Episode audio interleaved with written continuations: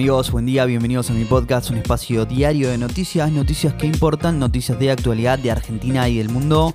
Hoy es jueves 22 de septiembre de 2022 y así arrancamos con buenas noticias y con buena onda, que es lo más importante. Cuatro o cinco noticias para arrancar el día bien informado. ¿eh?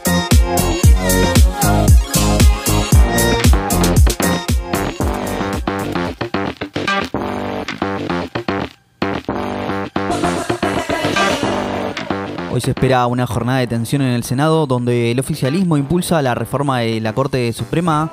Ayer se informó una baja del desempleo, aunque la informalidad es alta. En Rusia la convocatoria del Kremlin a reservistas militares generó caos. Anoche una multitud despidió a Leonardo Poncio en el Monumental. Vamos al repaso, ¿eh?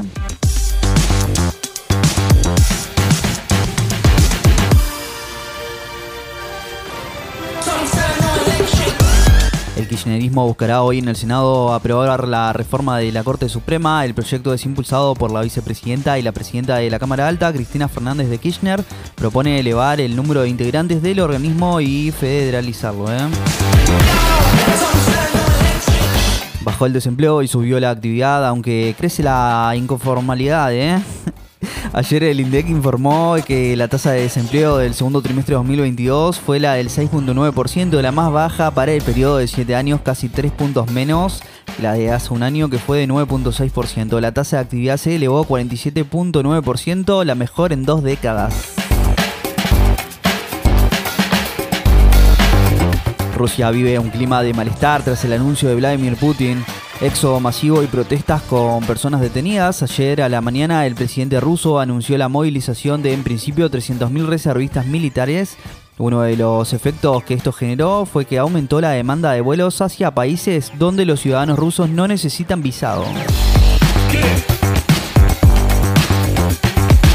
Al menos cuatro sindicatos de docentes paran hoy en la ciudad de Buenos Aires. La Unión de Trabajadores de la Educación, la UTE, impulsó una medida de esfuerzo luego de que el Ministerio de Educación porteño anunciara que se realizará jornadas de capacitación docente del próximo año los sábados. ¿eh?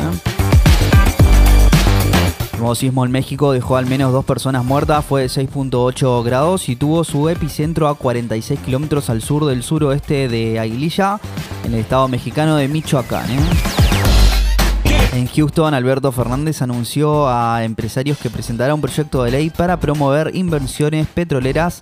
Durante su presentación, el presidente hizo foco en Vaca Muerta y prometió que impulsará un proyecto de ley para otorgar estabilidad a las inversiones de gas. ¿eh?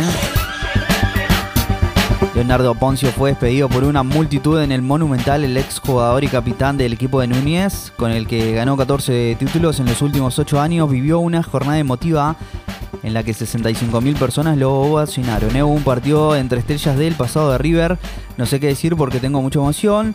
No sé cómo explicarlo porque no tiene explicación. Hay cosas que a uno lo superan y esto lo superó todo. Muchas gracias, en serio, dijo el ex mediocampista de River.